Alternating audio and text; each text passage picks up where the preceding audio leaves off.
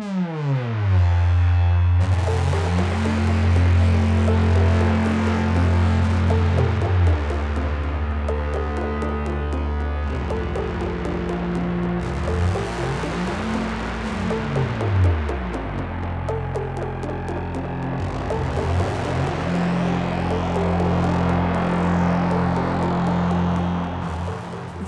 tous et bienvenue dans cette 54e émission des Bibliomaniacs. Euh, je suis comme d'habitude avec Léo. Bonjour. Eva. Bonjour à tous. Et Amandine. Bonjour. Mais pas du tout comme d'habitude puisque euh, aujourd'hui nous recevons Philippe Genada. Merci beaucoup d'être là. C'est un plaisir, bonjour. Il est entre Léo et Eva. Et on va se rapprocher de plus en plus pendant l'émission.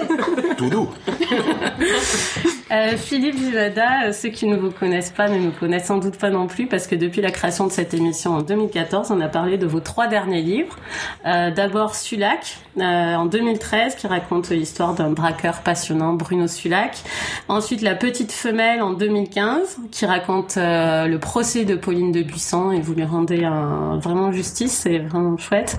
Euh, le procès qui a eu en 1953 et euh, La Serpe euh, en 2017 euh, qui raconte euh, un meurtre sordide et euh, pareil vous refaites une enquête euh, et pour ce livre-là vous avez eu le prix féminin en 2017. Ah non, c'est pour la petite femelle. non, je plaisante, c'est pour la serre. Euh, donc euh, avant cela vous écriviez plutôt des romans et vous avez euh, switché au moment de Sulac, c'est ça? Oui, enfin après c'est très flou la frontière entre roman et récit. J'ai jamais vraiment écrit de roman d'imagination, j'ai pas d'imagination, donc ça a jamais été de la fiction. Mais disons que mes, mes sept premiers romans euh, reflétaient ou suivaient en parallèle ma vie en décalé. Là, ce sont les trois derniers des récits sur la vie d'autres personnes, Avec moins décalé, la plus fidèle à la. Avec ma vie, je peux faire ce que je veux. Avec la vie de gens qui ont existé, qui n'ont pas toujours eu des existences euh, faciles, j'essaye de rester assez euh, assez honnête et fidèle.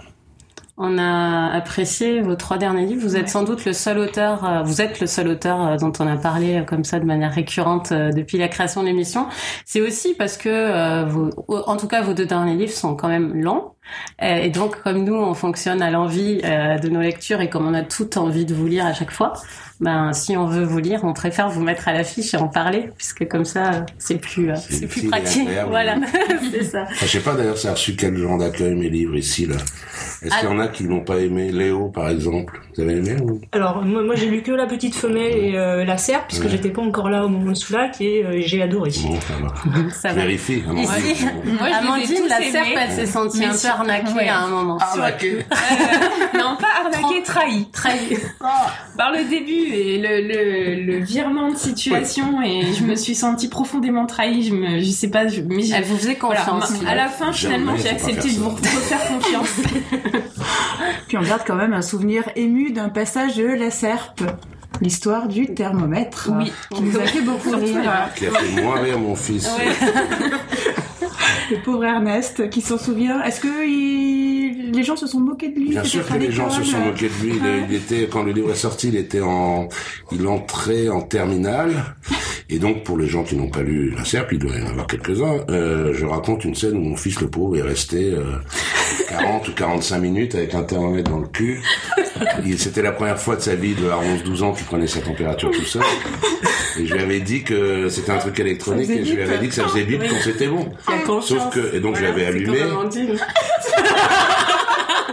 Quel rapport avec Amandine Bah, faut pas Enfin, faire les thermomètres, la confiance, confiance. oui. Sinon, j'ai pas un truc particulier avec les thermomètres. Elle aussi, elle fait bip quand c'est bon. euh. Ah, on verra tout à l'heure. Bip. Et donc, euh, bah, comme il a dû, en se le mettant, il a dû appuyer sur tout qu'il éteint, il est resté bon. Bref. Et donc, euh, c'était son année de terminale. Il est en terminale, elle, donc tous ses copains d'école, euh, ses copines lisent. Ils savent que c'est mon fils, donc ils lisent mes livres, ses profs et tout ça. Donc, pendant un an, il dit, je peux pas faire un pas dans la cour sans qu'on me demande si j'ai pris ma température. Voilà. Ah. Il m'a dit, heureusement que j'avais une meuf parce que j'en aurais jamais trouvé. En tout cas, euh, c'est bien de suivre, euh, de suivre euh, sa vie aussi à travers vos livres. J'aime bien. On va entendre parler de votre fils. hein. Je sais pas si dans, le prochain. Il a fait une grosse, grosse, grosse connerie. Et donc je lui ai dit, bah, je ne t'engueule pas, mais ta punition, ce sera un chapitre. On a hâte. C'est original comme finition. Alors donc le principe de, de l'émission qu'on a imaginé, c'est donc euh, que Philippe Genada nous propose de 1 à 3 livres euh, pour euh, cette affiche. On a de la chance, il nous en a proposé 4, on en a pris 3. Euh, donc c'est c'est finalement l'affiche de Philippe Genada aujourd'hui. Euh, on va parler de Jacques le Fataliste et son maître, de Diderot. On va parler de Traîne Savane de Guillaume Jean et on va parler de La Grande Arche d'Emmanuel euh, Laurence de Laurence Cosset. Euh, et euh, et c'est un livre dont j'avais fait un coup de cœur il y a longtemps, donc je suis très contente qu'on puisse en parler plus longuement euh, dans l'émission. Alors il y a rien de très très récent parce que quand vous m'en avez parlé, et d'ailleurs je l'ai toujours pas beaucoup, j'ai quasiment rien lu de la rentrée littéraire là et de ces derniers temps puisque je travaille alors que j'ai passé un an bien baigné dans la rentrée littéraire. Donc ce sont tous des livres qui ont entre euh, Longtemps. 3, et 3 ans et 3 siècles. Ouais. Mais c'est c'est parfait Ça et du va coup très bien, on essaye aussi bien régulièrement de varier. des livres plus anciens, pas forcément d'actualité. C'est très bien, oui, ils sont tous dispo en poche, ce qui sera pas le cas à l'émission prochaine, puisqu'on retombe sur la rentrée littéraire, donc profitez-en. Euh, donc c'est parti. Donc Jacques le Fataliste, Philippe, est-ce que c'est possible de nous résumer ce livre ou pas alors? Ah non, je pense que c'est complètement. C'est possible de résumer le début. euh, c'est un, un, un maître et son et son et son valet ou son son assistant, son adjoint. C'est un peu euh, Don Quichotte et Sancho Panza qui se baladent. On ne sait pas trop où ils vont, on sait pas trop ce qu'ils font. La première phrase du livre est une phrase que j'adore, qui est euh, comment s'était-il rencontré euh, comme tout le monde par hasard, et on peut pas dire le contraire, tout le monde s'est rencontré par hasard. Et puis ils se baladent, ils discutent, on se demande un peu ce qu'ils font, et le, le valet commence à raconter une histoire à son maître, une histoire, euh, une histoire d'amour. Il, il parle de ses, ses tentatives pour séduire la belle Denise. On se dit que ça a l'air complètement anecdotique et en fait ça va être tout au long du livre. Euh, il, il essaye de raconter cette histoire, c'est sans arrêt interrompu par des, des digressions interminables, soit parce que lui dans son récit ça lui fait penser à d'autres choses qu'il a vécues il y a plus longtemps, soit vraiment dans la marche qu'ils sont en train de faire, il se passe quelque chose, ils vont dans une auberge, etc. Donc moi on me dit que je fais souvent des digressions, des parenthèses, mais alors je suis un bébé à côté de, de de Diderot. Et euh, donc voilà, il se passe à la fois rien, mais vraiment rien, puisqu'à la fin on apprend que la belle Denise, juste il lui remonte sa jarretière ou lui enlève sa jarretière, je sais plus. Et en même temps, euh, il n'y a pas une page où il se passe pas des choses de tous les côtés, des choses qui n'ont l'air de rien, des anecdotes, des petites histoires, avec une sorte de philosophie évidemment euh, profonde et importante là-dessous, qui est la philosophie de Jacques, qui dit euh, tout ce qui doit arriver arrive, ou tout ce qui arrive devait arriver, c'était écrit, voilà. Et alors, c'est du fatalisme qui n'est pas. Euh, on, on parle souvent de fatalisme dans le sens péjoratif, c'est-à-dire euh, Mm, fataliste, c'est-à-dire je sais que ça va mal se passer, pas du tout. On peut être fataliste, euh, peut se passer des très bonnes choses. Tout ce qui arrive est bien. Moi, c'est une philosophie que qui me sert beaucoup. Et puis surtout, c'est c'est écrit il y a 300 ans, quelque chose comme ça. Euh, si c'est écrit la semaine dernière, euh, on a l'impression déjà que c'est avant-gardiste, je trouve, dans l'écriture, dans le style, dans le, c'est d'une audace. euh, en plein milieu du livre, Diderot, il est en train de raconter un truc, on se dit, ça y est, ça y est, enfin, rien ne va pouvoir interrompre la fin du truc et dire, oh, je suis fatigué, je souffle ma bougie, je vais me coucher. C'est-à-dire que lui, Diderot apparaît en plein milieu du livre, ce qui sont des choses, euh, enfin, qu'on utilise maintenant, que moi, en tout cas, j'utilise beaucoup, mais en 1700 et quelques, euh, fallait y aller. Donc moi, c'est le seul vraiment le seul des euh, 10 000 livres que j'ai lus, le seul livre que je relis, pas tous les ans, hein, mais tous les 5, 6, 10 ans, à chaque fois que j'ai des, des flottements dans mon écriture ou des doutes ou des, je relis ça et ça me remet euh, sur les bons rails.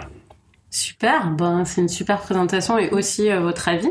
Euh, alors euh, bon, je sais pas si c'est partagé. Moi, je partage tout à fait euh, l'enthousiasme de Philippe. Je vais peut-être commencer ou pas. Du coup, j'hésite.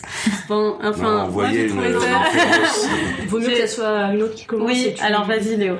Non, alors moi, euh, c'était la deuxième fois que j'essayais de lire Jacques le Fataliste et son maître. Euh, j'avais essayé une première fois quand j'avais 16-17 ans et euh, j'avais pas du tout accroché. Ça, ça peut être. À l'époque, j'étais plus Voltaire que Diderot. Voilà, Mmh. donc, euh, donc là, j'ai réessayé et je suis désolée, mais à nouveau, j'ai dû, dû arrêter ma lecture en cours de route parce que j'arrivais pas euh, à me concentrer sur ce que je lisais.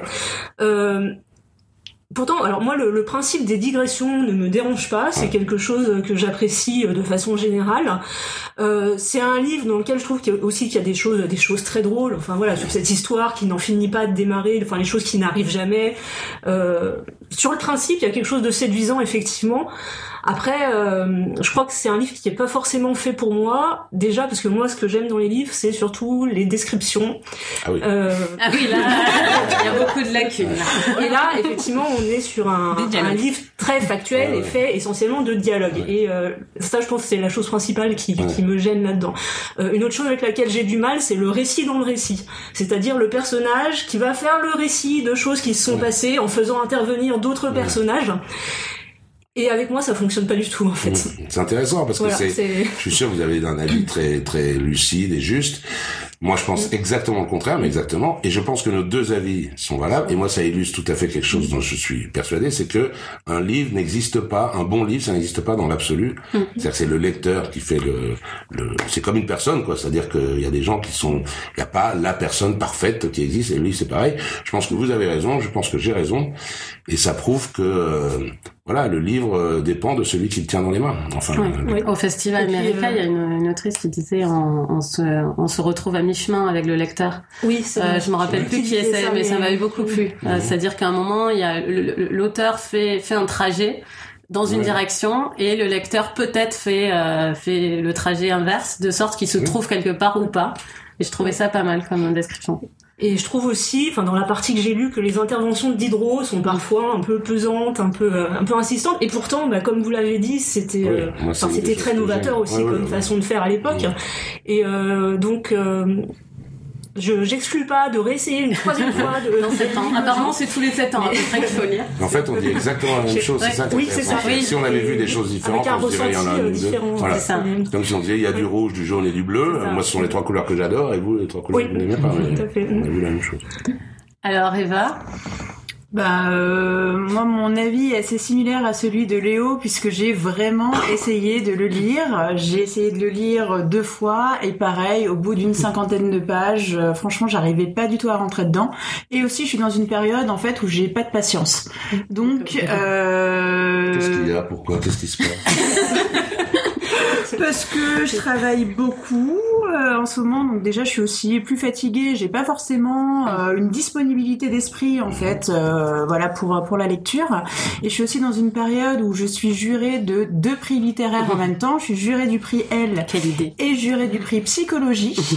Et donc du coup, voilà, je suis dans une période aussi où je lis des lectures qui me sont imposées, donc euh, j'ai pas forcément choisi ou qui me plaisent pas forcément. Et donc du coup, j'arrive un petit peu à saturation. Et c'est vrai que là où euh, peut-être euh, il y a quelques mois ou dans quelques mois, euh, j'arriverai vraiment à passer la vitesse supérieure et à persévérer, là, euh, j'ai vraiment du mal.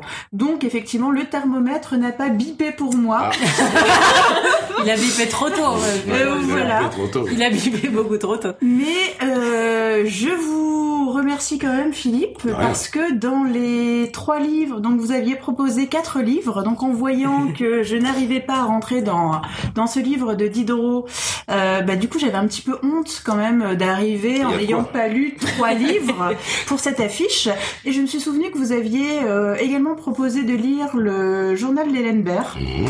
et donc, euh, je l'avais lu il y a longtemps, enfin il y a une dizaine d'années, en 2008, euh, quand il était sorti. Mais à l'époque, euh, à, à l'époque j'avais aimé, mais je pense que j'étais trop jeune aussi pour pleinement l'apprécier. Et là, je l'ai relu et je me suis pris une claque absolument monumentale. Donc moi aussi là, je fais une digression. Euh, si vous ne voulez pas lire Diderot, lisez franchement le journal d'Hélène Baird. Elle a une plume qui est absolument magnifique Oui. et d'une richesse et d'une maturité qui moi me sidère. Enfin, elle a euh, au début, euh, elle a 21 ans. Quand je vois ce qu'elle écrit, moi j'en ai quand même euh, quasiment 15 de plus. Maintenant, je suis absolument admirative. Elle est d'une culture, d'une intelligence absolument incroyable.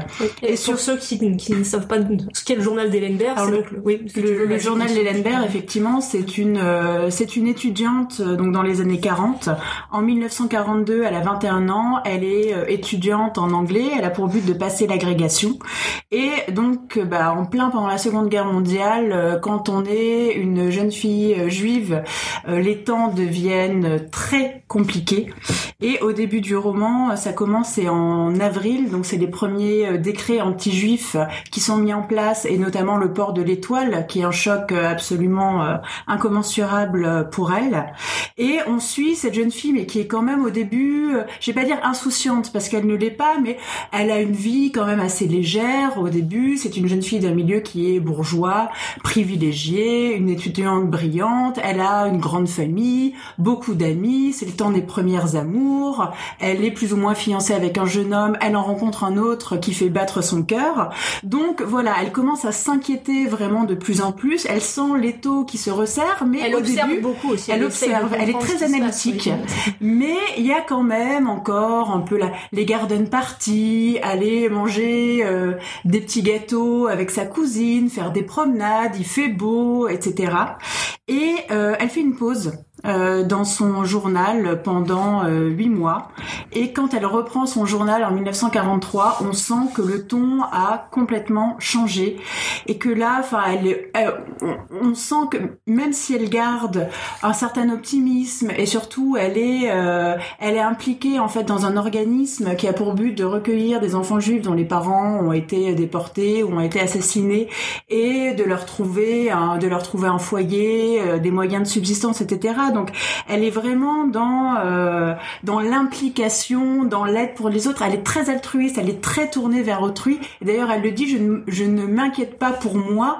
Toute l'inquiétude, toute l'angoisse que j'ai, c'est par rapport aux autres. Et on sent vraiment euh, son attitude, son attitude qui change, euh, le pessimisme qui s'installe. On sent qu'elle est, consciente qu'elle va mourir et elle prévoit tout, que le journal doit être confié à la cuisinière, qu'il confiera à, à son fiancé.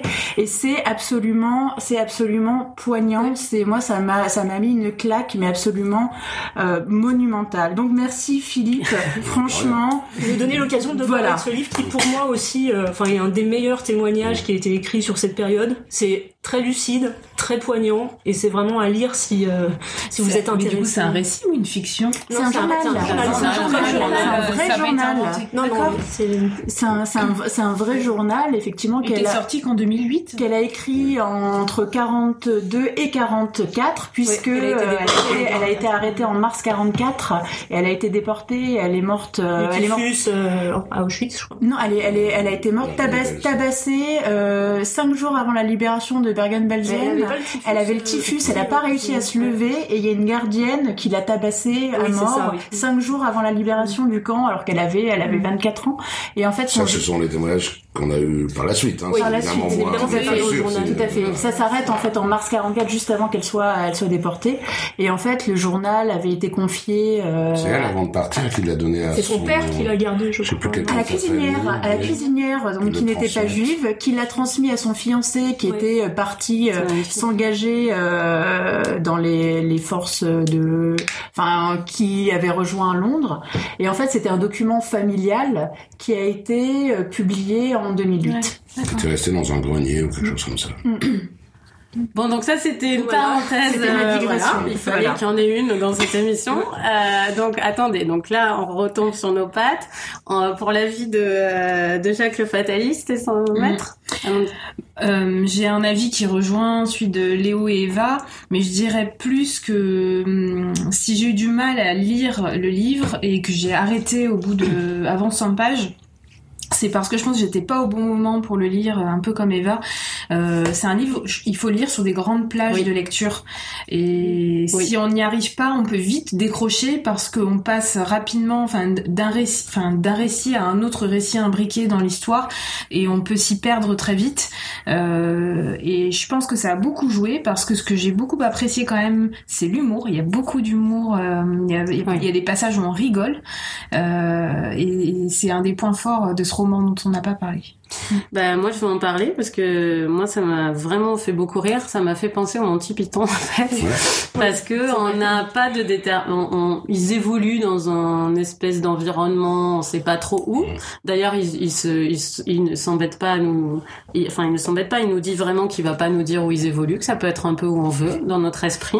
Euh, et euh, il y a ce narrateur totalement euh, surpuissant, de un peu de mauvaise foi aussi. Il faut toujours que qu'on le remercie de nous dire ce qu'il est en train de nous dire. Il pourrait très bien être en train de nous dire tout autre chose. Donc s'il est en train de nous dire ça, on a intérêt à être reconnaissant. Donc moi j'aime beaucoup ce, narrateur euh, qui existe totalement dans, dans le livre, quoi, parce que ça donne un esprit euh, vraiment assez, oui, très très moderne dans, dans l'humour. C'est c'est un humour extrêmement décalé. euh, et les histoires en elles-mêmes sont assez drôles. Il y a, il y a des situations aussi sociales entre eux qui sont amusantes où ils commencent à se disputer sur euh, finalement il y en a finalement le, le domestique, enfin pas le domestique, le, le valet. comme ils ont cette relation d'amitié, prend ses aises et se dit qu'il va, comme toutes les nuits, dormir au même étage que, que son maître.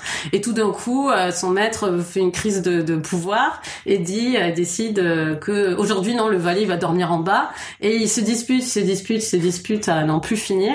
Et ils doivent faire venir une tierce personne euh, qui est la, la logeuse, je pense, euh, qui euh, qui doit trancher pour savoir si le valet va dormir à l'étage. Et tout en même temps a une importance folle au moment où ça arrive et en même temps aucune importance sur euh, la relation des personnages. Et ça je trouve ça hyper audacieux. C'est que il n'y a pas de morale qui sort de chaque scène. Euh, c'est juste bon bah ça c'est arrivé. La morale est toujours c'était écrit dans le grand rouleau. Il fallait qu'on se dispute là-dessus. Et il y a aussi un dialogue euh, un autre dialogue qui m'a fait tellement rire. C'est euh, le dialogue sur euh, sur le, le deuil. Euh, il a perdu quelqu'un. Euh, le valet raconte qu'il a perdu quelqu'un et son maître lui sert un discours automatique qui correspond pas du tout à la personne euh, qu'il a perdue. Et alors moi ça, ça me fait rire vraiment euh, vraiment. Enfin et l'autre le lui fait remarquer, euh, mais en fait c'est pas pourquoi vous me parlez de ça? C'est pas du tout ce que j'ai vécu. Et il y a une espèce de raté comme ça qui qui ressemble vraiment au sketch qu'o- qu'on peut voir. Voilà, donc, moi je moi je recommande. Il faut quand même. Vous dites que c'est Philippe que c'est c'est moderne. Il faut quand même alerter sur le style. euh, qui, enfin, faut quand même accepter de lire euh, Quand quelque chose qui est 18e écrit. siècle, voilà, mais, 18e euh, siècle. Euh, faut s'accrocher, comme disait Amandine. Faut le lire sur des longues périodes, enfin des, des longues plages de temps, non? Oui, oui, moi j'ai trouvé que c'était plutôt assez, euh, c'est pas très compliqué. D'ailleurs, j'ai fait une, euh, j'ai fait la préface pour l'édition euh, Garnier Flammarion, qui est donc l'édition qu'on Mhm. achète Oui, dans les lycées ou les collèges. Et euh, dans la préface, je dis, euh, les gars, les filles, euh, ne vous laissez pas rebuter. Je sais que Jacques le fataliste et son maître Diderot, quand on se dit oh non, on va devoir lire ça. Et je dis, je m'engage. euh, si vous n'aimez pas, euh, je vous donne, non, je vous donne mon adresse mail et je vous envoie des pistaches, les, les meilleurs pistaches que je trouve. Je vous envoie un paquet si vous n'aimez pas. L'éditrice, l'éditrice de Garnier Flammarion me dit, euh, Philippe, vous êtes fou. euh, Ah oui, vraiment? donnez mon adresse mail, votre adresse mail, vous allez recevoir des. Et puis moi, je dis oh non non, on verra bien, je suis sûr qu'ils vont aimer. Et puis après, une fois que le livre est publié, je me dis ça se trouve si je me mets à recevoir des centaines de dem- et euh, une semaine après, je reçois un mail. Bonjour monsieur, je m'appelle euh, Théo, euh, j'ai pas aimé du tout, euh, donc merci de m'envoyer des pistaches. Alors je me dis, j'ai à ma femme, bon, oh, je vais acheter les pistaches, je, je fais un paquet, en plus, euh, ça se met pas dans une enveloppe. quoi. Ouais, Je- ouais. J'envoie, ça me coûte 10 euros de, de, de, machin, Ouais, et je me dis, mon Dieu, pourvu que... vie. En fait, il y en a eu que deux. Bon, ça va. Deux qui, il y en a un qui m'a écrit en disant, j'ai adoré, mais je veux des pistaches quand même. Mais là, on précise que ça ne compte pas pour les conseils de cette émission. hein. Non, Ça, non, c'est pas que pour les- c'est que, pour les lycéens. lycées. Voilà. Donc, euh, si vous nous écoutez et que c'est pas lié à ça, vous n'aurez pas de pistache. Et à part ça, j'étais en train de me demander comment ça se fait que, à part vous, plutôt vous, vous n'aviez pas aimé. Je me dis, c'est un livre qui, qui, qui parle de la vie, de la philosophie, etc. pour moi, mais je pense que c'est aussi un livre qui parle du roman et du récit. et je pense que c'est un livre qui intéresse peut-être plus quelqu'un qui écrit que c'est comme euh, un film qui serait un film de cinéaste pour les cinéastes. Moi, forcément, en tant que spectateur, ça me plairait moins, j'imagine. Là, quand vous disiez tout à l'heure, c'est vachement intéressant. Quand vous disiez, euh, mais c'est plus intéressant pour un auteur, je pense, que pour euh, pour ma mère ou bon. On, on est avec eux, ils se baladent, on est avec eux, on se promène, on se voit, et tout d'un coup, Diderot nous rappelle, il dit si j'ai envie de les faire faire demi-tour et rentrer, je le fais. J'hésite, et tout d'un coup, on se rend compte que c'est pareil. Moi, souvent, j'aime beaucoup les romans policiers, par exemple. Et souvent, je me dis, j'y crois, comme si j'avais 5 ans et demi. C'est-à-dire, je lis, je dis, oui, ça y est, il va, il va attraper le, le sale type qui a tué euh, la pauvre gamine. Et on y croit, alors que ça n'existe pas, ces démos. Et là, Diderot, souvent, joue, met en abîme comme ça, et en, en miroir, le- la notion de... On se laisse entraîner avec eux dans une auberge, comme vous le disiez, est-ce qu'il va dormir où, machin, on est là, oui, ça là, qu'est-ce qui se passe Et Diderot, il nous dit, euh, euh, tout ça est faux, hein, je, ce que je veux, je peux faire exploser l'auberge si je veux. Donc moi, j'ai trouvé au point de vue du récit et de la technique de narration très intéressant, mais voilà, c'est peut-être plus quelque chose aussi de, de du métier, quoi. Oui, ça nourrit la réflexion sur. euh, C'est pas mon métier, je- non, mais j'écris aussi, donc ça peut Ah. expliquer. Euh, on va passer à Traîne Savane de Guillaume Jean. Euh, c'est Amandine qui va nous le résumer. On dit Guillaume Jean ou on dit Guillaume Yann Jean, Ah, Jean, comme le prénom. Jean. Alors en fait, euh, il s'agit d'un récit. Guillaume Jean nous raconte euh, un voyage qu'il a fait en Afrique. C'est un journaliste et il a l'habitude d'aller aux quatre coins de la planète. Euh, lui, il part, au Congo où il retrouve l'amour de sa vie et tous les deux, ils décident d'aller faire un, un je vais dire un voyage, c'est pas un voyage, d'aller faire une grande randonnée, euh, en fait, sur le chemin des murmures. Et ce qu'il souhaite, c'est pouvoir trouver un village pygmée et pouvoir échanger avec des pygmées, observer euh, la culture pygmée. Et il nous raconte en fait tout ce récit. Et en, parallèle de ce récit, on a l'histoire euh, des expéditions de David Li- Livingstone. Et euh, pratiquement tous ces trois expéditions, après avec une, une emphase qui est portée plus sur certaines, et qui sont euh, à chaque fois des, des échecs, euh, puisque il perd des hommes, il a euh, des hommes qui, qui deviennent malades, il, euh, il n'atteint même pas les objectifs qu'il s'était fixés pour ses missions. Au-delà du fait qu'il atteint pas ses objectifs, c'est quelqu'un qui est contre euh, l'esclavagisme et qui euh, fricote avec euh, avec des vendeurs euh, d'esclaves. Euh, donc il est totalement perdu euh, dans ses intentions. Voilà. Et en fait, euh, Guillaume Jean Oui. nous raconte son propre, euh, bah, son propre récit à lui et euh, l'histoire de David Livingstone. Et il alterne tout ça euh, tout au long du livre. Moi, j'avais aucune idée que Livingstone était comme ça. Enfin, moi, je, tout le monde le Livingstone, connaît, ça évoque des Napoléon, trucs hyper. euh, Il voilà. était On connaît la phrase de C'est ce un magnifique docteur philosophe. Livingstone. I presume. Mais à part ça, on sait Mais rien. c'est une légende ce type et pourtant il n'a jamais rien fait. Il a réussi à, à convertir parce qu'il allait pour, euh, Oui, c'est un pour convertir. Missionnaire.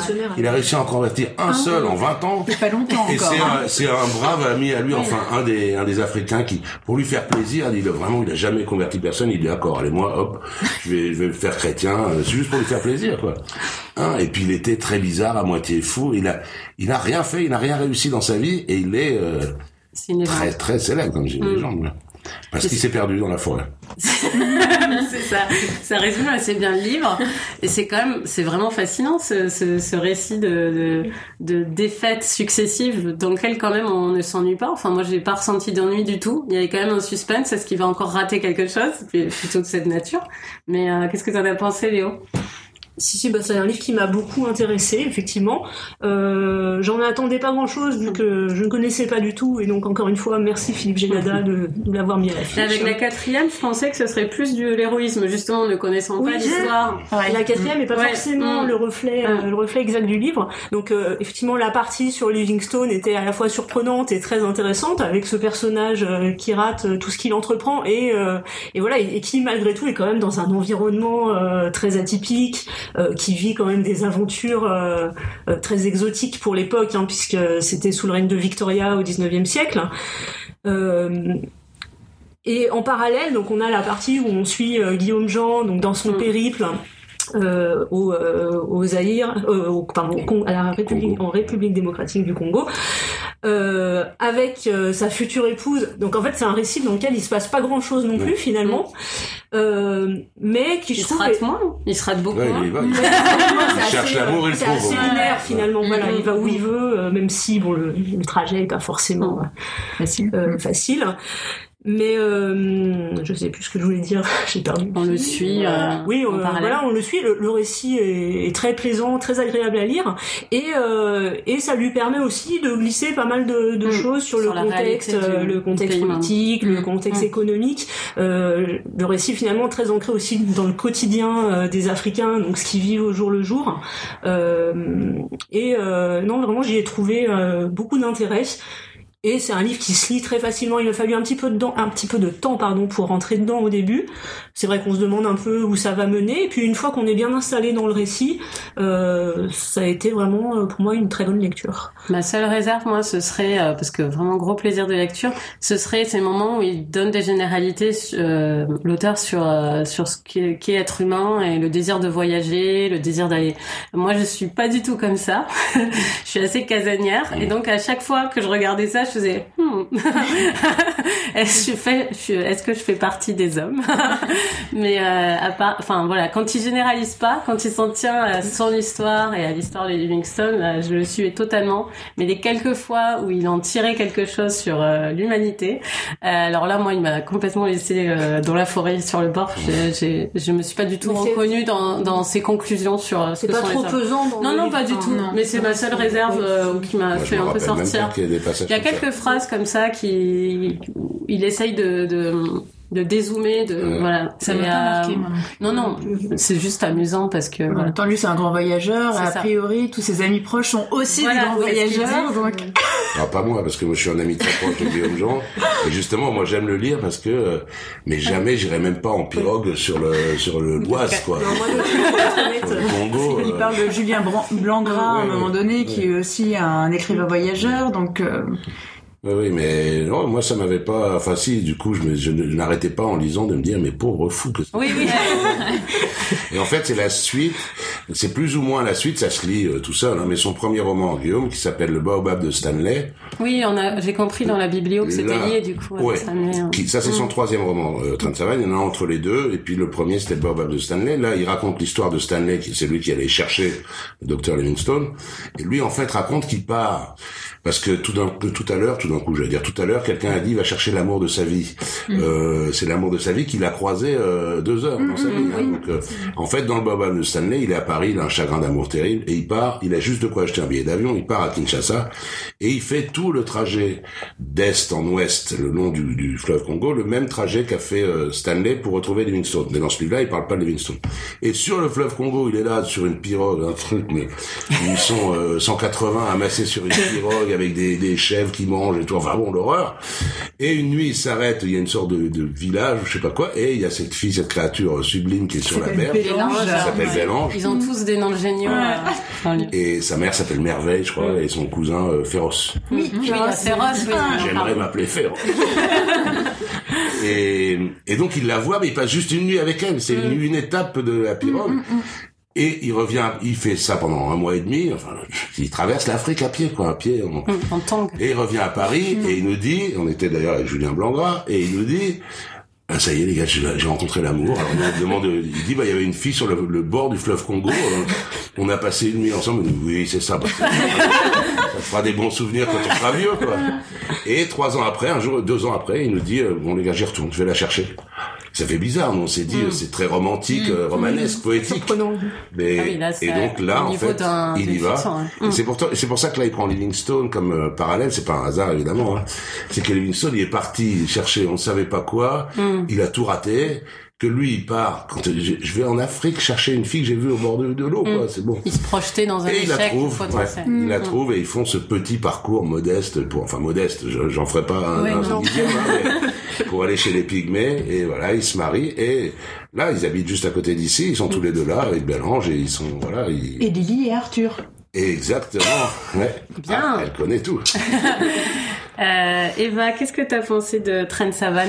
Eh ben, j'ai, ça a été une lecture qui a été extrêmement agréable. Effectivement, c'est très accessible. Il a une façon Ouais. de raconter les choses. Guillaume Jean, vraiment, c'est très, très agréable. On dirait que ça, ça coule de, de source. Donc, effectivement, ben, moi, de David Livingstone, je connaissais finalement pas grand chose de sa vie. Euh, donc, au niveau, effectivement, euh, culture générale et de la façon dont Mm. c'est raconté, ça m'a vraiment beaucoup intéressé. Euh, il m'a fait beaucoup rire aussi euh, Guillaume Jean, parce qu'à un moment donné, il parle de la pauvre femme de David Livingstone Oui. qui aura quand Mm. même vécu une vie assez merdique, il faut le dire, euh, grâce à son mari. Et il dit euh, la pauvre, elle ressemble à rien. À un moment donné, il dit on dirait que on voit des photos d'elle et on dirait un forçat qui s'est évadé d'un bagne et qui a qui met des vêtements de femme pour se déguiser. et j'étais j'étais dans le RER, j'ai pris mon iPhone, j'ai tapé euh, Mary Livingstone Stone et la photo est apparue et c'était exactement ça. Une tête d'homme assez féroce aussi, avec une sorte de bonnet. On aurait dit un peu euh, les frères Dalton quand ils se déguisent dans Lucky Luke. Et je me suis dit, ce mec est formidable. Il a su décrire cette photo. C'était, vous regarderez tout à l'heure. C'est absolument, c'est absolument génial. Et effectivement, la partie donc il va raconter son son périple dans la jungle avec euh, avec Bélange. Mais déjà, je trouve qu'il y a, euh, enfin c'est beau en fait Mhm. cette euh, cette histoire d'amour, bah, comme vous ouais. disiez, euh, Philippe, qui tient finalement qu'à un fil. Hein, c'est ils se sont croisés, ils se retrouvent. On sait pas forcément ce que ça va donner, mais ils partent tous les deux dans des conditions pas possibles, dans leur espèce de camionnette qui est entourée de c'est des, des contenants d'essence et le chauffeur imbécile Ouais, qui euh, qui euh, allume sa cinquantième cigarette avec les cendres de la 49e et il pense Oui, qu'ils vont tous ça. exploser. Donc il y a plein de scènes qui sont vraiment euh, très marquantes, mais qui sont toujours racontées avec une sorte de, de légèreté pleine d'humour, mais en même temps, enfin ce qui nous décrit quand même de, de Kinshasa, de C'est assez sordide, hein, la de- réalité exactement. Il euh, il arrive sous le sous cette apparente en fait légèreté à nous décrire d'une façon vraiment très pertinente et très euh, euh, on, a vraiment une facilité Oui, en fait à s'imaginer en fait ce qui nous ce qui nous décrit. Et, et la vie euh, enfin des Congolais c'est une vie absolument une vie absolument terrible où un pays qui est quand même ultra riche avec des richesses, notamment minérables, qui est absolument absolument phénoménal, et des gens qui vivent dans un dénuement absolument extraordinaire, et euh, surtout un avenir qui est complètement euh, fermé. Les, les professeurs ne peuvent plus faire cours, euh, les enfants n'ont plus d'éducation. Il parle notamment de Bélange en disant, bah elle, elle aurait été en France, elle aurait fait sans doute des études brillantes, ingénieure, polytechnicienne, etc. Et elle se retrouve à avoir quitté l'école à euh, 15 ans, aucune perspective d'avenir et euh, de, de Elle est vivre. vendeuse. Elle, vend en fait des, des petits sacs Mm. Elle vit de- d'expédients en fait. Et, et voilà, enfin c'est vraiment un, un- Et puis il parle aussi de tout ce qui est colonisation, du roi Léopold, etc. Donc il y a vraiment tout un contexte historique et géopolitique en quelques touches Mm. qui est euh, esquissé mais vraiment de façon euh, très fine.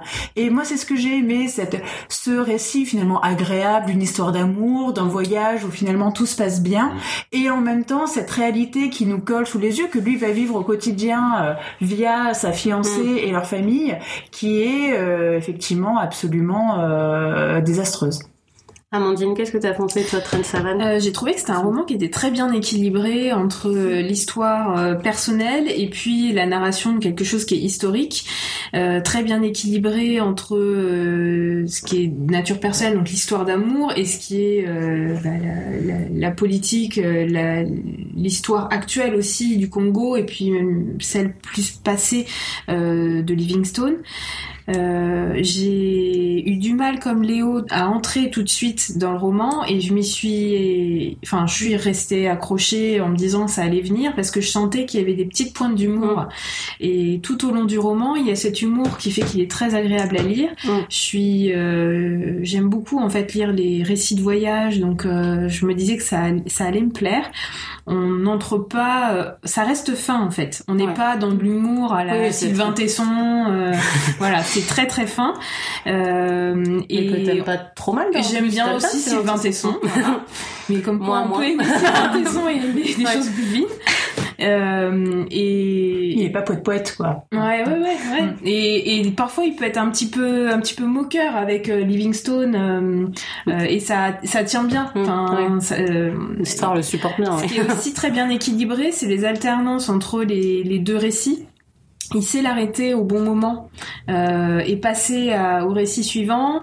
Il n'y a pas forcément énormément de suspense, mais on garde quelque chose du récit précédent qui donne envie d'y retourner et de poursuivre le roman à chaque fois.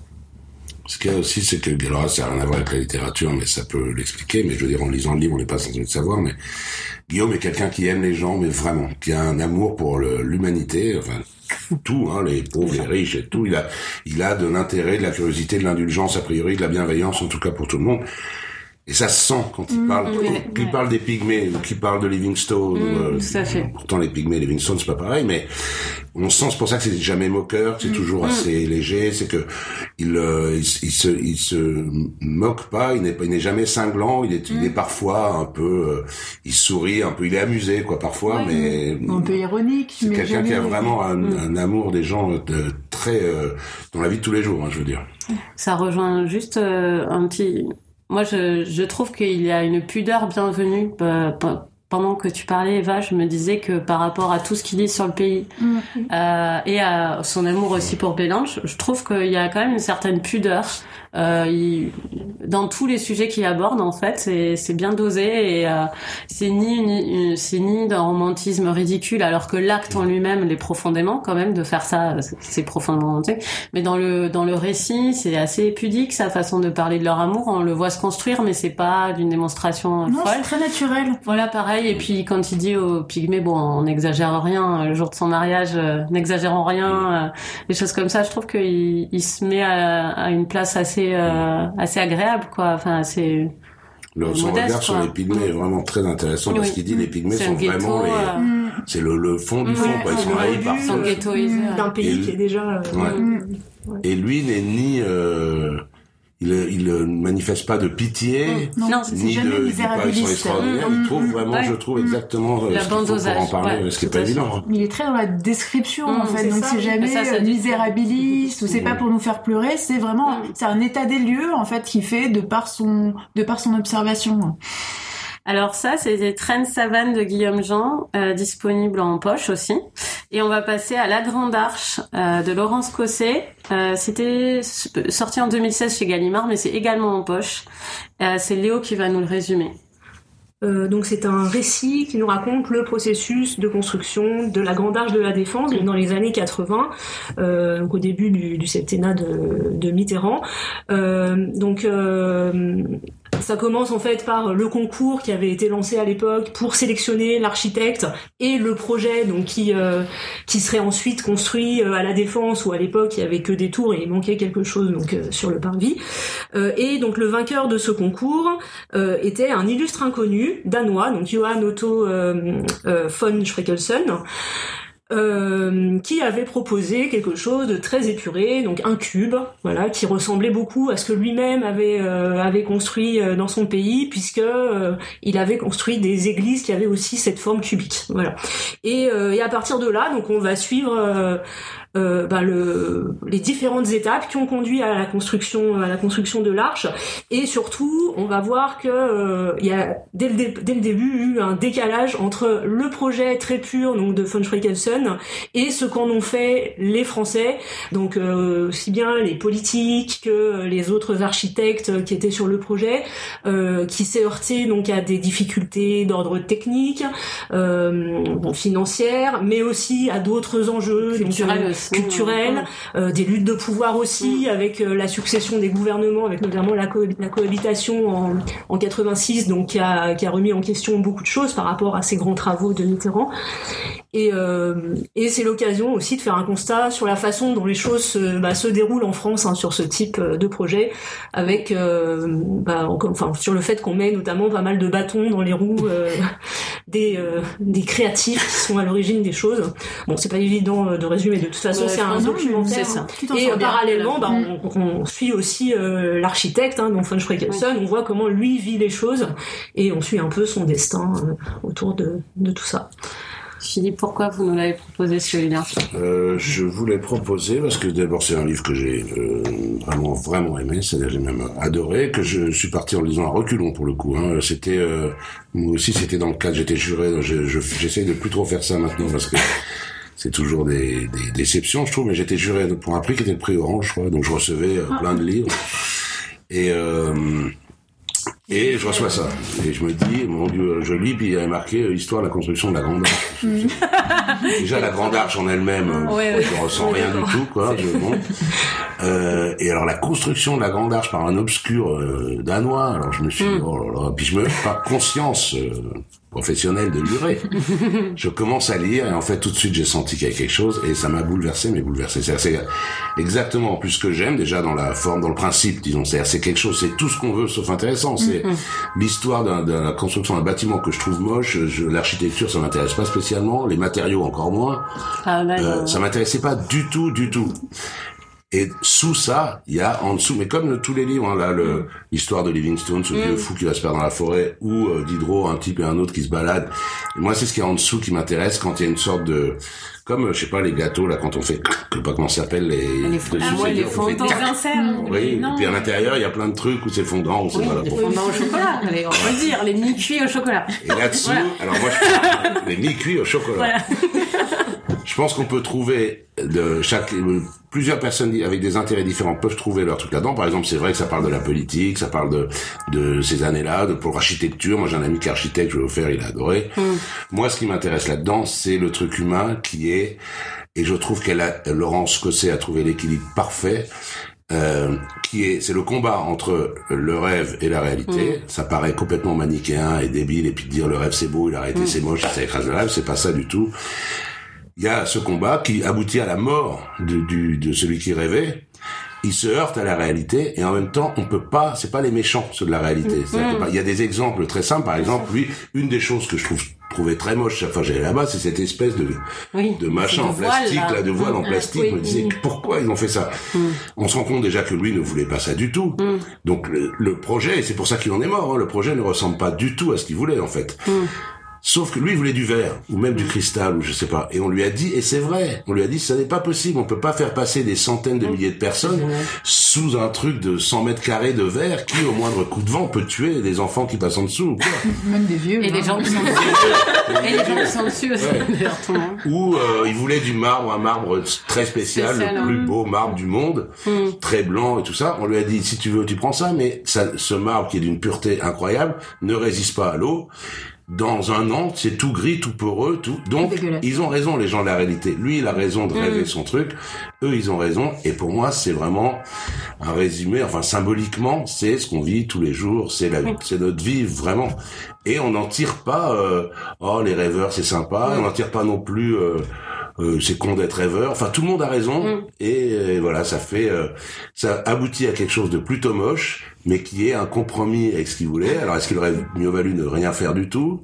Ça aboutit à la mort de cet homme. Ça aboutit, à, enfin bon, euh, moi c'est ça qui m'a touché, mais je pense qu'on peut trouver plein d'autres, euh, plein d'autres euh, choses émouvantes ou intéressantes dedans, suivant ce qu'on, ce vers quoi on penche. Quoi. Par exemple. Eva va nous dire. Allez, je Merci, prends le, je prends le la-. Prenez le guide, Philippe, Ouais. allez-y. Euh, donc Eva, à toi, ouais. Tout ça dans une ambiance un peu Starsky Oui. et Hutch, hein. Il y a, il y a tout à de la manifestation à République qui Ouais. fait bloquer la rue et il y a une ambulance malheureusement qui a l'air bloquée dans ma rue et donc vous entendez euh, sa sirène là depuis tout à l'heure. Ça va bien avec la littérature. Et en plus, j'ai un truc dans l'œil. Mais c'est pas grave. Moins à la radio. Et, euh, et ben moi du coup, euh, La Grande Arche c'était effectivement un livre que j'avais envie de lire depuis un certain temps puisque ça avait été ton coup de cœur Coralie, donc Oui. j'ai sauté sur l'occasion. Mais il faut dire que je partais effectivement de très loin puisque euh, clairement ça représente tout ce qui ne m'intéresse pas dans la vie. C'est-à-dire que euh, la défense, franchement, c'est un endroit que je n'aime pas, où j'évite d'aller. Euh, la Grande Arche, clairement, je ne savais même pas à quoi ça ressemblait. Je n'arrivais même pas à m'imaginer ce que c'était la Grande J'ai dû aller regarder, toujours sur mon iPhone, chercher des photos pour voir à quoi ressemblait la Grande Arche. Euh, les années 80, c'est clairement la décennie du XXe siècle qui ne m'intéresse pas. Et la politique ne m'intéresse pas non plus. Bon merci Philippe pour cette Voilà. proposition. Et elle aime pas trop la littérature. Donc, euh, donc voilà. En même temps, bon, il y a déjà des auteurs comme Maëlys de Carongal ou euh, Joyce Orman qui écrivent toujours sur des sujets qui ne m'intéressent pas du tout. Et puis finalement, j'arrive toujours à trouver quelque Mm. chose qui m'intéresse jusqu'au bout. Et je dois dire que Laurence Cosset a quand même fait du très bon travail parce que elle a une plume effectivement qui est euh, très agréable, euh, qui rend les choses euh, très accessibles avec toujours des pointes d'humour, un humour humour un peu, un peu, une ironie un petit peu froide comme ça qui m'a, qui m'a beaucoup plu. Bon, je partais quand même vraiment de très loin. Donc j'ai trouvé effectivement son livre accessible, plaisant. Enfin, je l'ai lu vraiment jusqu'à la fin. J'ai quand même un petit peu patiné de du début jusqu'à la fin. C'est pas forcément le livre que j'avais un énorme plaisir à lire, mais quand même, voilà, tout ce que j'ai lu m'a intéressé. J'ai vraiment trouvé que euh, elle avait fait du vraiment du très très bon travail euh, avec ce sujet qui n'était pas forcément des plus euh, des plus sexy, hein, faut le dire. Mais vu de là où je partais, et finalement j'ai réussi à terminer ce livre, à apprendre des choses et à le trouver plutôt plaisant. Bah, bravo Laurence Cosset, je lirai très certainement votre prochain livre. Bah, il y en a un qui est Il y en a un sorti qui vient de sortir, ouais. Euh, alors, euh, ben, moi, j'ai, je, prends la parole. Voilà. Euh, moi, j'ai beaucoup aimé ce livre, La Grande Arche. Je vais pas redire tout ce que vous avez dit, Philippe, mais je suis d'accord. J'ai offert ce livre autour de moi. Moi, je pense, si j'analyse après coup pourquoi il m'a plu, je pense que c'est aussi parce que j'exerce un métier dans le assez éthéré où il y a, on construit rien. Enfin, concrètement, il n'y a pas de pierre. hein, on construit des sites internet, mais il y a toujours le créatif qui râle parce que à la fin, ce que- le site internet qui sort, il ressemble pas du tout à ce qu'il avait prévu, etc.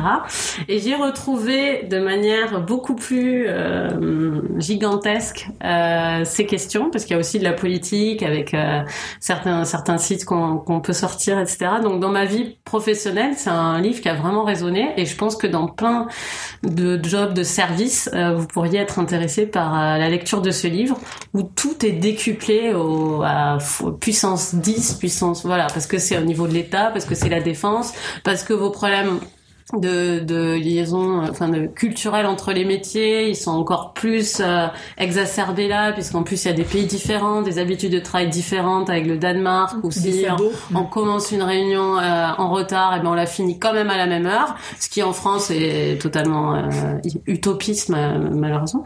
Et, euh, et donc, euh, enfin voilà, c'est un, un livre qui m'a qui m'a passionné. Je l'ai offert, euh, je l'ai offert autour de moi.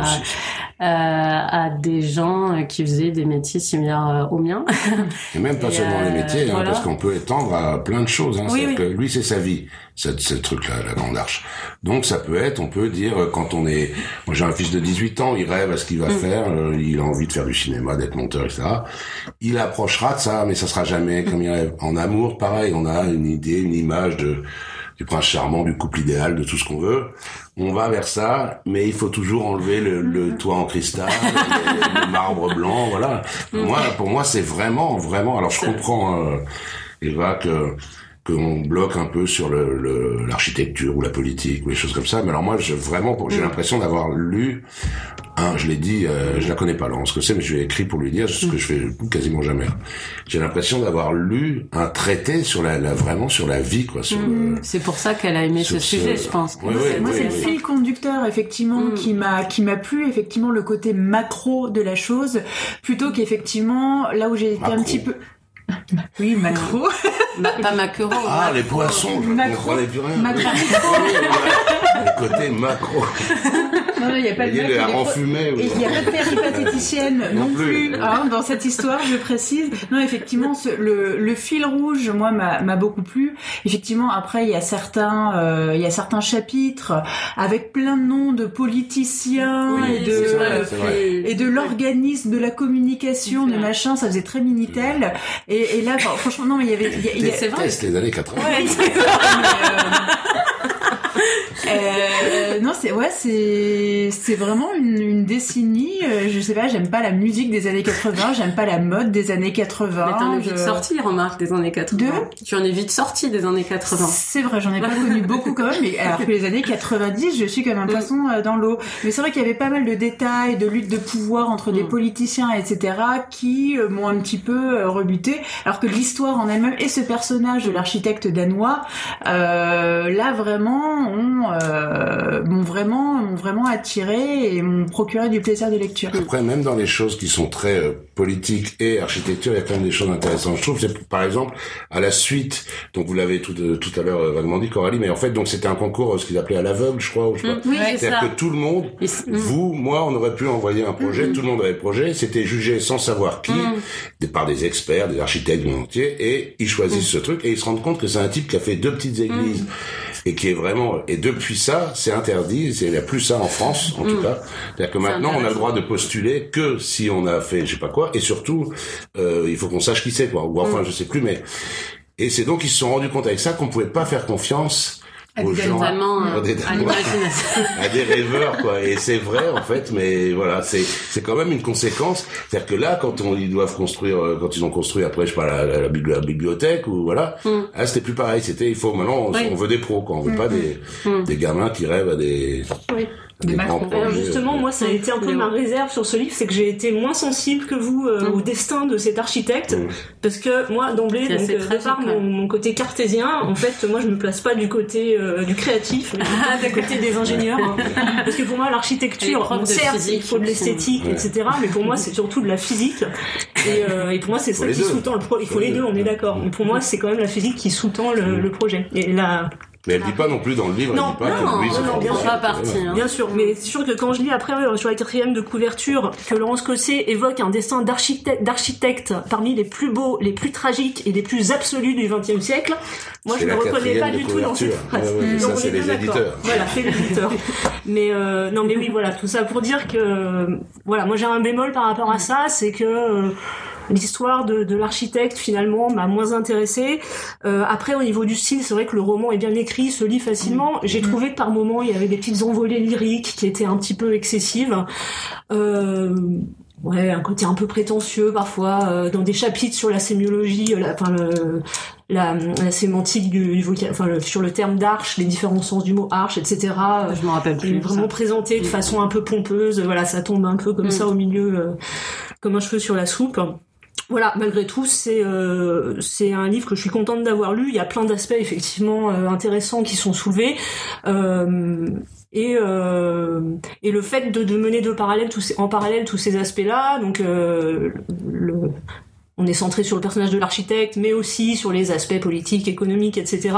Ça donne une belle unité euh, au, au récit, et, euh, et on a plein de choses auxquelles se raccrocher si euh, s'il y a des aspects qui nous intéressent un petit peu. C'est pas un livre très lent hein, à, à lire. Je sais plus combien de pages il fait, mais malgré le, le 350. thème très, euh, voilà, vous pouvez le tenter sur assez peu de temps quand même. 360. Ouais, 360 Ouais, pages. ouais. mais c'est pas non plus pas un livre qui se dévore en fait. Mm. C'est un peu Non, la moi, je l'ai dévoré. ah ouais. Ouais. Moi, je Mais vas-y, moi, je l'ai- vas-y, Amandine, donne ton avis.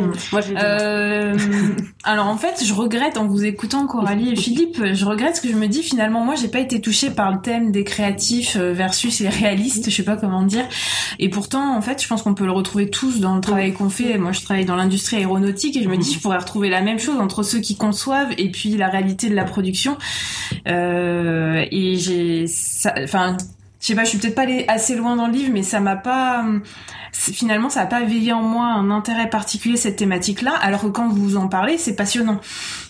Et, et je, pas, c'est aller assez loin dans le livre, c'est-à-dire dans la lecture, ou tu Ouais. as, tu as arrêté avant la Dans fin la- Ouais, oui, oui, j'ai lu euh, Oui. peut-être à peu près un tiers ou la moitié. Mmh. euh, euh, et pourquoi? Parce qu'en fait, j'ai pas pris de plaisir à le lire. J'ai trouvé qu'il était hyper bien écrit.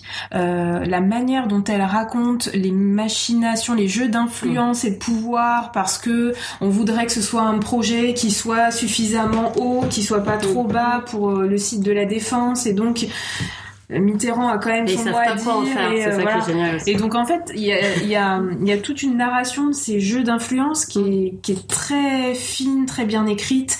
Euh, il y a un très bon dosage entre l'histoire, la politique euh, et l'histoire personnelle de tous ces personnages-là. On sent un travail d'enquête. À un moment donné, elle se positionne aussi comme enquêtrice. C'est bien documenté. Euh, hein, c'est- Mais oui, c'est en fait c'est un travail qui est parfait. Mm. Mais moi, il m'a manqué de la passion. Euh... C'est peut-être vers la fin du, vers la deuxième moitié. Ah bah, mais oui, mais bon, bah, faut que je continue. Oui, oui, parce que le côté quand même tragique du destin de, de Ouais, ce- ça- ça c'est plutôt dans la la deuxième moitié, partie ouais. avec sa femme et tout, le Mm. côté un peu euh, qui ferme les rideaux euh, Mm. quand- pour pas rencontrer l'auteur. Enfin, dans, dans ma mémoire, en tout cas, c'est il y a un côté, Oui. euh, il y a un personnage là de, de, roman, enfin de. Mais moi, je les imaginais comme Mm. la, la peinture là, des deux fermiers américains. Le côté très austère, je les imaginais comme Mm. ça, l'architecte et sa femme. Ah là là, quelle image des Bon, Danois. donc faut aller jusqu'au bout. À mon avis, oui. Oui, alors on va. Donc ça, c'était la Grande Arche euh, de Laurence Cosset. Euh, donc, euh, bah, vous nous direz si vous avez aimé les livres euh, de l'affiche de, de ce mois-ci. On va passer au coup de cœur. On a environ un quart d'heure, donc c'est parfait pour les coups de cœur. Euh, Léo, c'est quoi ton coup de cœur ce mois-ci? Euh, c'est La femme qui avait perdu son âme de Bob Chaklokis, euh, paru chez Gallmeister et il est sorti en poche en totem hein, il y a pas très longtemps je crois. D'accord.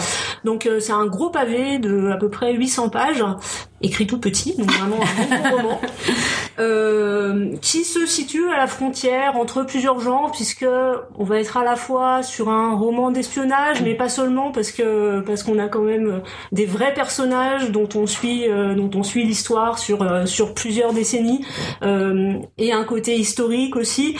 Euh, donc en fait, bon, l'histoire euh, est pas évidente à résumer non plus, mais je vais essayer de faire simple.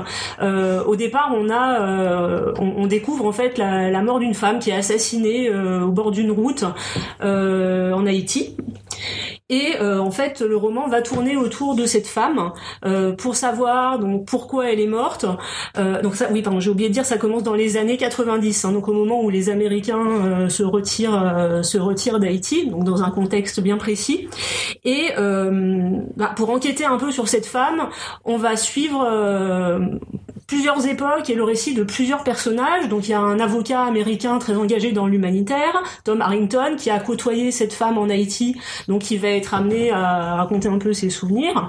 Euh, ensuite, on découvre euh, le père de cette euh, de cette euh, jeune femme, donc qui était en fait un diplomate qui très jeune a dû a dû fuir la Croatie à la fin de la deuxième guerre mondiale. Donc on a cet aspect-là qui est développé aussi. Ensuite, on retrouve la femme assassinée donc lors de son adolescence qu'elle a passée euh, à Istanbul en Turquie. Donc puisqu'elle était amenée à beaucoup voyager euh, justement de par le travail de son père qui était diplomate euh, dans plusieurs pays. Tu m'as perdu, mais Ah, moi aussi, complètement. en fait, il y, a, y plusieurs parties dans le livre. En justement, voilà. On suit plusieurs Mm. époques. Là, on se retrouve à Istanbul. Moi, c'est la partie qui m'a le plus intéressée, où on suit vraiment l'adolescence de cette jeune femme, voilà, qui, euh, bah, qui mène sa vie quotidienne et qui, en même temps, découvre un peu euh, le travail de son père. Euh, et puis, euh, et puis on a un autre personnage, donc un militaire américain qui est aussi présent en Haïti, donc au moment des événements qui sont décrits au départ. Enfin voilà, tout ça pour dire que c'est impossible à résumer. Merci d'être aventuré voilà, tout de un même. roman dans lequel on a beaucoup de personnages, mais qui malgré tout garde en fil conducteur l'histoire de cette jeune femme et de son père, donc de la deuxième guerre mondiale jusqu'à la fin du euh, du XXe siècle. Et euh, et on va découvrir peu à peu, euh, voilà, le- Que c'est un super roman. Lisez. tout à fait. Comment les personnages en sont arrivés là, et on va, on connaîtra le fin mot. euh, le Tu fin peux mot redire le titre et l'auteur Voilà. Donc euh, c'est la femme qui avait perdu son âme de Bob Chakokis chez Gallmeister. Alors ceux qui sont fans de Léo euh, depuis 4 ans, suivez-la les yeux fermés même si vous n'avez rien compris. Mais Voilà. alors, je veux dire, c'est un, c'est un gros roman. Il y a des passages qui sont un peu plus longs que d'autres, ou des Mm. fois, bah, on est moins intéressé par certaines parties. Mais euh, c'est un super roman que, que je recommande. Si vous n'avez pas Ah, peur de quand vous même, lancer hein. dans un Pas roman. mal. Elle cale au bout de 20 pages de Jacques le Fataliste. Voilà. Oui, on fait Ah, des bibliomaniacs, ça, on fait ce qu'on veut ici. euh. Euh, donc euh, Philippe, c'est quoi votre coup Alors moi, c'est un, pour le coup, ce que j'allais dire, c'est que oui, c'est plus récent que ce dont on a parlé tout à l'heure. C'est l'année dernière. C'est un petit roman, c'est le contraire. C'est même pas 100 pages, j'ai même pas écrit en petit. Et c'est tout simple. ça se passe en France, c'est bien où on est. Là. C'est pas illustré, mais c'est un roman qui, alors qui traînait sur ma table de nuit sous euh, 38 autres, dont j'aimais pas la couverture, j'aimais pas le titre. C'est un garçon qui me l'avait donné plus ou moins dans la rue. Tenez, si vous avez le temps de lire ça. Il s'était laissé recouvrir par plein de trucs. Et puis je l'ai lu, donc euh, vraiment presque par hasard, quoi, parce que j'ai recroisé ce garçon. Ça s'appelle Revoir Marceau, titre pourri quand même. Revoir Marceau. C'est- Je crois que c'était un truc sur le mime Marceau. Ah, Sophie Marceau. Euh, c'est un éditeur que je ne connaissais pas, mais que vous devez sans doute connaître, qui s'appelle Cambourakis. Oui. Euh, d'un garçon qui s'appelle Romain Meignier, M-E-Y-N-I-E-R, si je De ne me plus trompe en plus bizarre. Ouais. Euh, donc voilà, revoir Marceau, c'est alors c'est vraiment très simple, c'est pile et bref, tout ça pour dire, je l'ai lu et je me suis dit, j'ai pas lu quelque chose qui m'a fait autant plaisir depuis dix ans, quoi. C'est-à-dire, ça m'a, alors c'est, ça n'a l'air de rien, hein, vraiment, mais c'est encore une fois ce que je disais tout à l'heure, c'est ce que j'aime. C'est une petite histoire de rien du tout. C'est un mec qui est parti en vacances avec sa copine, je sais pas où, dans le centre de la France ou au Massif Central, on a qu'à dire. Non, justement. et puis il se réveille un matin, elle est partie. Enfin, et pendant qu'il prend sa douche, elle est Et partie. elle s'appelle Marceau. Et elle s'appelle Marceau, c'est son prénom. Je- alors je lui ai dit, je- du coup après je demandais, j'ai dit pourquoi tu as appelé cette fille Marceau? Il dit bah je sais pas comme ça, comme si elle s'appelait Isabelle ou Sylvie quoi. Mais- Ah, Isabelle, Sylvie, un peu euh, années peu 80. là. Plutôt les Euh, donc voilà, elle s'appelle Marceau et donc, mais lui il se réveille, il est même pas, il dit oh elle est partie, mais il est même pas, c'est sa, c'est sa fiancée, son amoureuse, hein.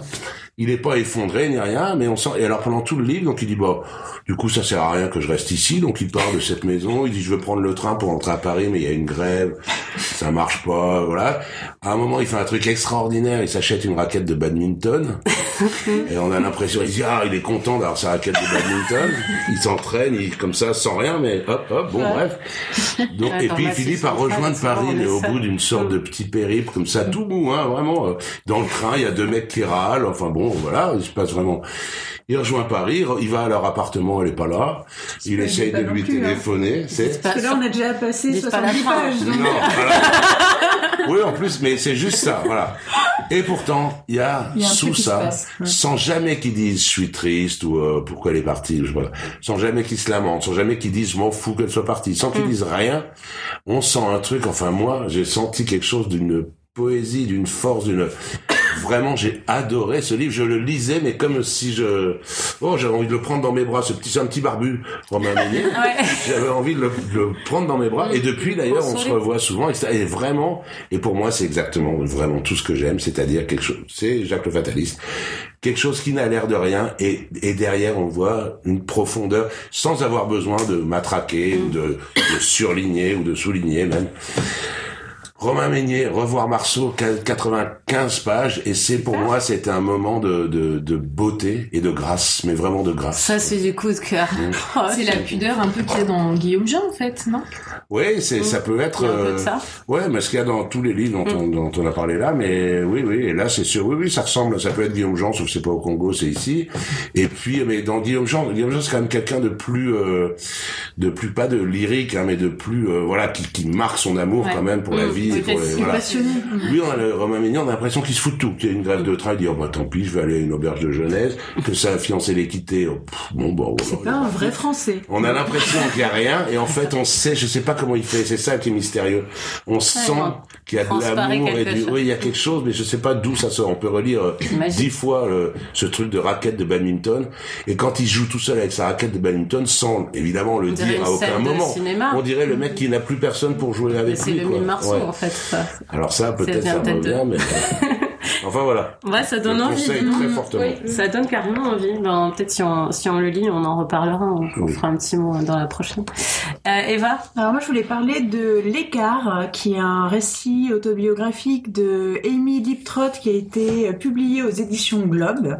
Donc c'est euh, c'est une histoire vraie. Hein. euh, C'est une jeune femme qui est originaire d'un archipel écossais, qui a une vingtaine d'années, qui part s'installer à Londres, vivre la grande vie. Euh, donc effectivement, elle a une vie euh, plutôt sympa, elle a plein d'amis, elle sort énormément, euh, elle rencontre un mec, ils s'installent ensemble, enfin une histoire d'amour. Euh, elle a un travail plutôt intéressant, elle écrit des chroniques de CD, de concerts pour pour des magazines. Sauf que bah elle boit. Elle boit pas mal parce qu'elle sort pas mal. Et puis elle boit de plus en plus et encore de plus en plus. Et finalement, bah, son mec en a ras-le-bol, donc euh, il la quitte. Euh, au boulot, elle arrive plus à suivre, donc euh, elle perd son travail. Ses amis, ils en peuvent plus, ils arrivent plus à la gérer en soirée, donc ceux qui se détournent d'elle. Ses colocs n'en peuvent- génial. hein. ses colocs n'en peuvent plus non plus, donc il lui faut comprendre que ça serait bien que euh, elle quitte elle quitte l'appartement. Et donc elle se retrouve à 30 ans à Londres. Elle a plus de boulot, euh, plus de mec, plus d'appart. Et donc le temps de se remettre et elle a quand même euh, elle s'en fout, elle- non non elle a quand même la mais en fait tout ça est raconté On en de- est où du livre là à peu près? Non, ça c'est juste, le, ça c'est juste le début. Et elle a quand même de la Mm. chance. Elle fait une cure de désintox euh, qui marche, qui marche pour elle. Donc elle est à peu près sobre et elle décide d'aller revoir ses parents euh, sur euh, dans cet archipel donc écossais quelques semaines, le temps de se mettre un petit peu au vert et puis de, de retrouver du travail à Londres. Et puis donc elle retourne dans cet archipel. Euh, elle va trouver un petit boulot pour une société euh, d'ornithologie. Et là, euh, c'est vraiment bah, le retour dans cet, archipel. Vraiment, c'était l'endroit, c'est un peu l'endroit qui est coupé de tout. Donc elle, elle voulait vraiment aller à Londres, la ville qui bouge, la ville où il se passe des choses. Et donc elle va se réconcilier en fait avec cet archipel.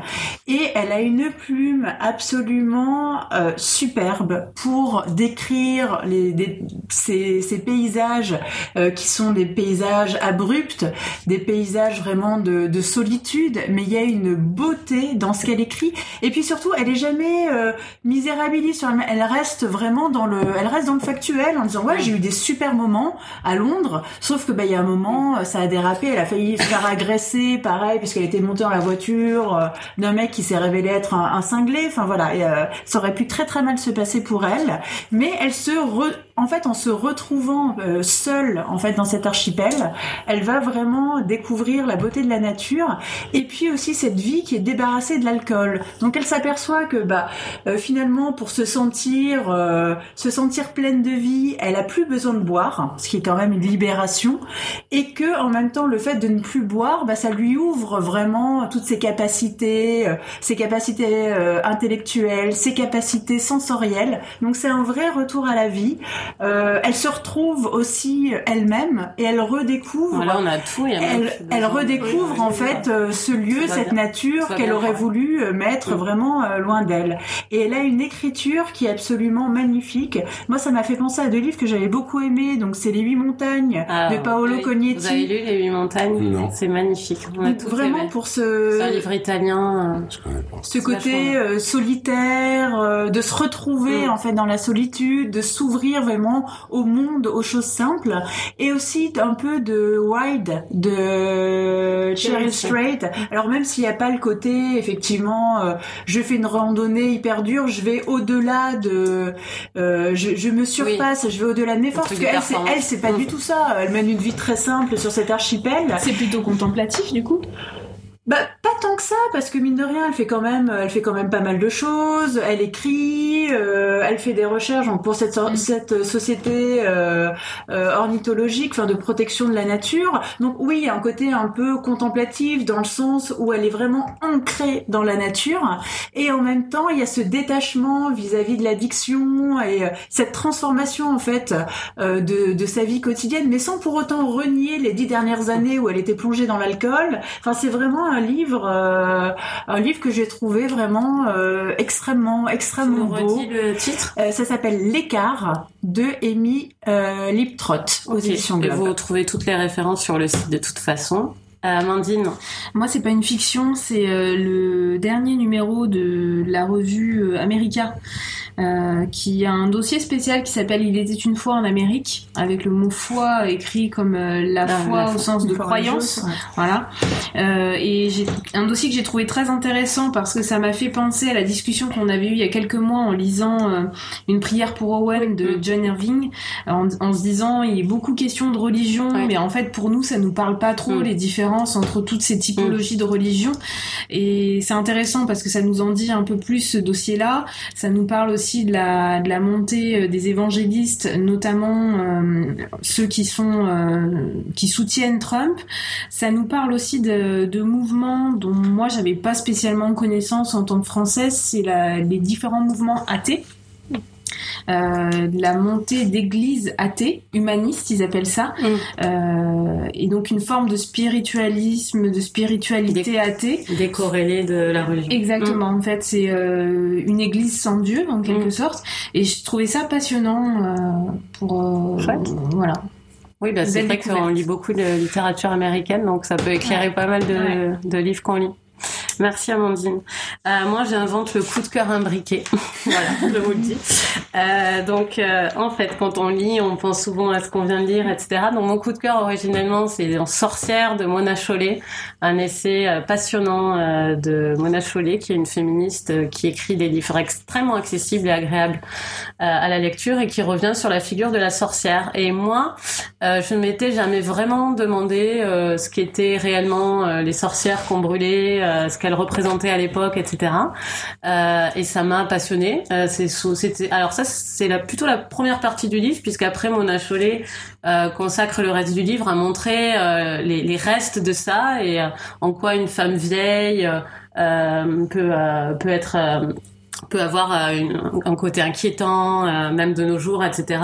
Euh, en quoi une femme qui en sait trop, qui euh, qui se qui scientifiquement progresse trop, euh, peut avoir euh, peut avoir aussi ces, ces côtés-là.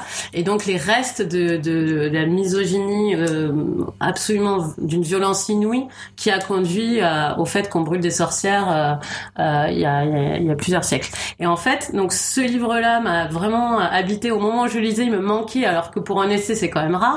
Euh, C'est-à-dire que voilà, c'est vraiment le, le critère d'Eva. Ça, Philippe, faut savoir. Si un livre nous manque, c'est bon signe. Donc ce livre-là, je, je signale aux éditeurs qu'il m'a vraiment manqué pendant que je le lisais, et euh, il m'a habité. J'ai regardé euh, la deuxième saison de Making a Murderer sur Netflix. Ah oui. Et je voulais demander à Philippe s'il train Making de, a je suis en Murderer. train de regarder la deuxième Ah. saison. Et ben voilà, et donc je, ça m'a fait penser au personnage de Caitlin euh, Zellner, euh, l'avocate, euh, qui, par moment même un grand chapeau noir, Oui, euh, et qui est extrêmement brillante et qui arrive à, à faire avec le droit, euh, en- enfin qui arrive, on espère, je veux pas spoiler, mais euh, bon, c'était pas bien parti quand même, Euh, mais en tout cas qui a un tel talent que même par le passé, elle a réussi à, à innocenter, à faire innocenter des gens qui étaient déjà euh, foutus en prison dans un système euh, hyper rigide euh, aux États-Unis, un système judiciaire euh, très très rigide. Et donc cette personnage, je, je me suis dit bon ben on est quand même à une époque où cette personne peut travailler, à monter un cabinet d'avocats et tout, et à une autre époque, euh, une personne, une femme aussi brillante euh, qu'elle, avec des ambitions aussi euh, marquées et vraiment, et puis un sourire en coin quand même qui en dit long quand elle parle de, tous ces gens qui incompétents qui ont fait les enquêtes sur lesquelles elle repasse. Ben, m'a fait penser à cette figure de sorcière idéale en fait dont parle Mona Chollet. Donc voilà, je recommande en même temps cette deuxième saison qui continue de me, fasciner, un Making a Murderer, et le livre de Mona Chollet. Voilà, le coup de cœur imbriqué. Un beau concept. Ouais. C'est la chef quand même.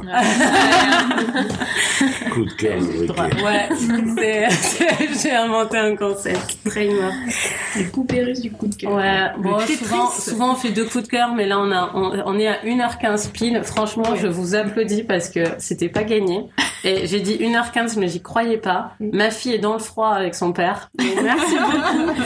Euh, on va annoncer la, euh, l'affiche de la prochaine. Il y en a qui la connaissent déjà parce qu'on a décalé cette affiche à décembre. Euh, À merci. cause de moi. Euh, grâce, à vous. grâce à vous parce que c'était vraiment super.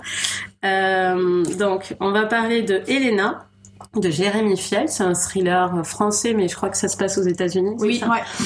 Euh, Tenir jusqu'à l'aube de Carole Fives ou Five et Forêt obscure de Nicole Krauss dont on avait déjà parlé pour euh, rappelle-moi le titre Euh, l'histoire de l'amour. Ouais, c'était un très beau livre. Euh, bon ben voilà, on espère que vous avez aimé notre affiche, qu'on vous a donné. Et qu'est-ce que vous êtes en train de lire en ce moment? C'est toujours la dernière question qu'on se pose. Vous pouvez répondre rien si c'est rien. Philippe, n'ayez n'ayez pas. Léo? Euh, donc je suis dans le deuxième tome du cycle des robots d'Asimov, donc il est recueil Ah oui. nouvelles hein, D'accord. de la science-fiction. Donc Oui, Léo est notre euh, notre fan de je suis science-fiction. pas du tout spécialiste, mais j'aime bien en lire de temps en temps. Philippe, qu'est-ce que vous êtes en train de Je lire suis en train de lire un livre que j'ai trouvé au bar en bas de chez moi. Les gens maintenant viennent me déposer des. C'est très pratique. Ouais. J'aimerais bien qu'on fasse ça pour moi. Euh, c'est un livre des, je crois que c'est le livre unique d'un, homme qui s'appelle, c'est son pseudonyme Pierre Mérindol et je me souviens plus de son nom. C'est 1950. Euh, moi j'aime beaucoup la littérature des années 50, un peu comme les films, un peu c'est un peu le même genre, un peu euh, un peu euh, franchouillard et euh, populaire et voilà. Donc c'est deux types qui se baladent en camion. C'est pas un chef-d'œuvre. Mais euh, j'aime ça. C'est agréable à lire, c'est c'est toute une atmosphère, etc. Voilà, mais je, faut pas le conseiller furieusement euh, aux auditrices et auditeurs. D'accord. Eva, Euh, moi, je viens de commencer un roman islandais qui s'appelle Asta de John Kalman Stephenson dans le cadre du Priel. On nous dira du coup si tu nous diras sur ma l'affiche. Amandine, Je pourrais presque dire rien parce que je suis entre deux lectures. Je viens de terminer euh, Conte de l'âge du jazz de Francis Scott Fitzgerald et puis je vais commencer Forêt obscure pour la prochaine fois. Oui, alors moi je devais commencer Forêt Obscure pour la prochaine fois et finalement euh, j'avais euh, Et leurs enfants après eux euh, que je voulais lire et comme il a eu le concours, ça, je me suis dit que c'était un signe au moins pour moi, donc que j'allais le lire. Donc je l'ai commencé là hier, ça commence très très bien, très très beau. Bon ben... Merci en C'était tout bien. cas. Merci Merci beaucoup beaucoup, Philippe de nous avoir proposé cette affiche euh, et d'avoir accepté cette invitation alors qu'on n'avait vraiment pas d'exemple à vous montrer, à vous faire écouter avec un auteur. C'est accepté de bon cœur. Très sympa. Merci. Et euh, ben, en tout cas, on continuera de parler de vos livres ici avec plaisir. Oui, Et euh, pas. sauf si Eva devine le- leur intrigue euh, avant. Oh, c'est vrai. Sorcière, peut-être. C'est ça, c'est peut-être une sorcière en fait.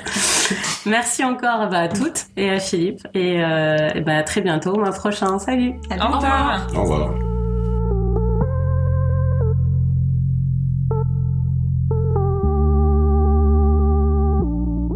Vous venez d'écouter le dernier épisode du podcast des Bibliomaniacs. Depuis 2014, nous parlons de littérature chaque mois. Pour nous soutenir, vous pouvez parler du podcast autour de vous, mais aussi à vos bibliothécaires, à vos libraires. Et surtout, vous pouvez nous noter et laisser un commentaire sur iTunes. On vous souhaite de super lectures et on se revoit à la prochaine émission.